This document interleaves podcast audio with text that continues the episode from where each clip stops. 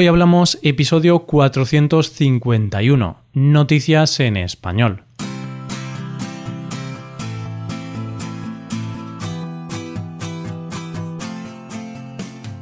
Bienvenido a Hoy Hablamos, el podcast para aprender español cada día. Ya lo sabes, publicamos nuestro podcast de lunes a viernes. Puedes escucharlo en iTunes, en Android o en nuestra página web. Ya sabes que tienes disponible la transcripción de este episodio y una hoja de trabajo en PDF con ejercicios y explicaciones de vocabulario y expresiones. Este contenido solo está disponible para suscriptores premium. Hazte suscriptor premium en hoyhablamos.com. Buenas oyente, ¿cómo estás? Estés bien o mal, hoy vamos a hablar de noticias en español. Seguro que estás bien, aunque si eres el protagonista de la primera noticia de hoy, no creo que lo estés. la primera noticia trata sobre unos turistas en Tailandia que pueden pasar 10 años en la cárcel por un graffiti. La segunda noticia nos habla de cómo una pareja compró el hotel donde se alojaba cuando estaban de luna de miel y la última noticia nos cuenta un novedoso invento antiflatulencias. Hoy hablamos de noticias en español.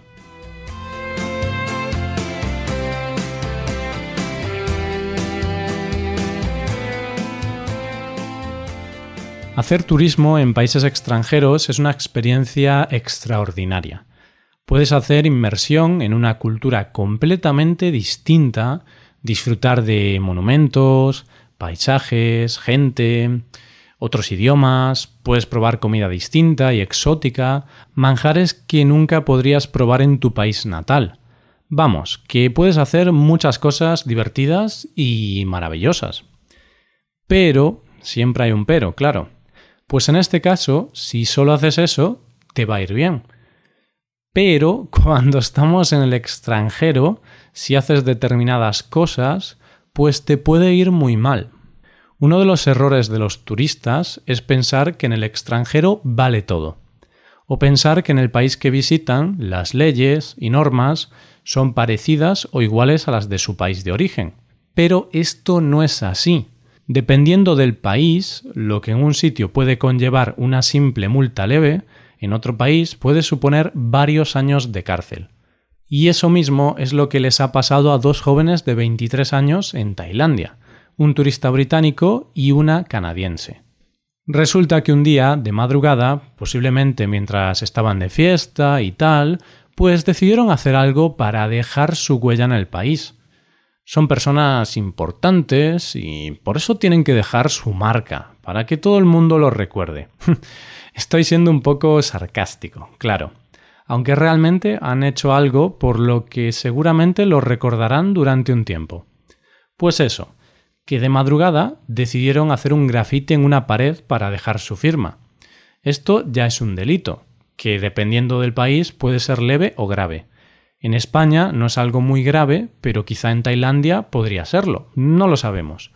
El problema es que no solo hicieron el graffiti, sino que el lugar donde lo hicieron era un muro histórico de la ciudad de Chiang Mai, un muro con cientos de años de historia, que es uno de los monumentos más importantes y representativos de la ciudad. ¿Cómo acabó el asunto? Pues ya lo podemos suponer. La policía detuvo a estos listillos acusados de vandalismo. Los acusados admitieron el delito y dijeron que se encontraban bajo los efectos del alcohol cuando hicieron el graffiti. Pero mm, eso no es excusa, señores. Bueno, de cualquier forma, no sabemos cómo acabarán, pero podrían afrontar una pena de hasta 10 años de prisión y una multa de 25.000 euros. Si tengo que elegir entre una u otra, me quedo con la multa sin dudarlo. Pero eso ahora depende de la justicia tailandesa. Por supuesto, creo que se les debería dar un castigo ejemplar a estos turistas, pero mm, tampoco podemos ir al extremo de meterlos en la cárcel tantos años. Yo creo que con una buena multa y quizá unos meses de trabajo comunitario sería suficiente. ¿Qué opinas tú, oyente? ¿Quieres que sobre estos turistas caiga todo el peso de la ley? ¿Les cortarías las manos para que no pudiesen hacer más grafitis? Bueno, ahí ya se nos iría de las manos el castigo. Vamos con la segunda noticia. La verdad es que parece que hoy tenemos noticias de turismo, borracheras y locuras. Porque esta noticia que te cuento ahora también relata la historia de dos turistas que cometieron una locura. Pero tranquilos todos, porque esta locura que cometieron fue una locura buena, una locura porque es algo que no se suele hacer, algo hecho a lo loco, sin pensarlo, pero que no tiene repercusiones negativas para la sociedad. Quizá las únicas repercusiones negativas que tiene son para la economía personal de los protagonistas. Te explico. Una pareja estaba en un hotel de Sri Lanka de luna de miel. Se lo estaban pasando genial, muchas risas, mucha diversión y todo eso. Una noche, con un poco de ron por aquí, otro poco por allá, se pusieron a hablar con algunos de los empleados del hotel. Estos les contaron que el alquiler del hotel estaba llegando a su fin, así que el hotel estaba disponible para que nuevos dueños lo cogieran. El alquiler solamente costaba unos mil euros al mes, y claro, a ellos, que vivían en Londres, les parecía muy barato. Así que, entre las risas y la borrachera, decidieron firmar el contrato de alquiler por tres años. Al día siguiente se levantaron y vieron el percal. Habían firmado un contrato de tres años por el alquiler del hotel, un acuerdo que alcanzaba casi los 40.000 euros. Al final se quedaron con el hotel. Dejaron sus vidas en Londres y se fueron a vivir de forma permanente al Lucky Beach Tangel, el hotel adquirido. Ahora, después de un año de esta historia, han tenido un hijo y parece que son felices en su hotel. El principio fue duro porque, mm, tras pagar los primeros 9.000 euros del acuerdo, descubrieron que ella estaba embarazada. Y claro, en ese momento se encontraban casi sin dinero y con un hijo que llegaría al mundo en nueve meses. Y como la mujer relata, era hundirse o nadar. Así que decidimos que tendríamos que hacerlo funcionar. Es increíble lo mucho que puede cambiar la vida de las personas por pequeños detalles, situaciones o decisiones.